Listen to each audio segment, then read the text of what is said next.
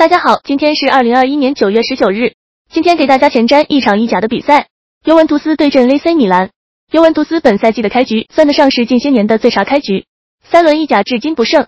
不过周中的欧冠，尤文图斯三比零大胜瓦尔默，这无疑给球队带来了更多的士气和信心。尤其锋线上面，莫拉塔和迪巴拉都取得了进球，对于本场而言有着积极的作用。而客队 AC 米兰本赛季则是三场意甲比赛全胜，包括上轮战胜实力较强的拉齐奥队。目前的状态比较出色，本场两队强强对话，无疑都是渴望三分。AC 米兰状态更好，但本场伊布和吉鲁两个正印中锋均缺阵，交锋上面，米兰主帅皮奥利对尤文主帅阿莱格里也是处于明显下风。本场让福规格上面给到尤文一个小幅支撑的态度，本场更看好尤文图斯主场获胜。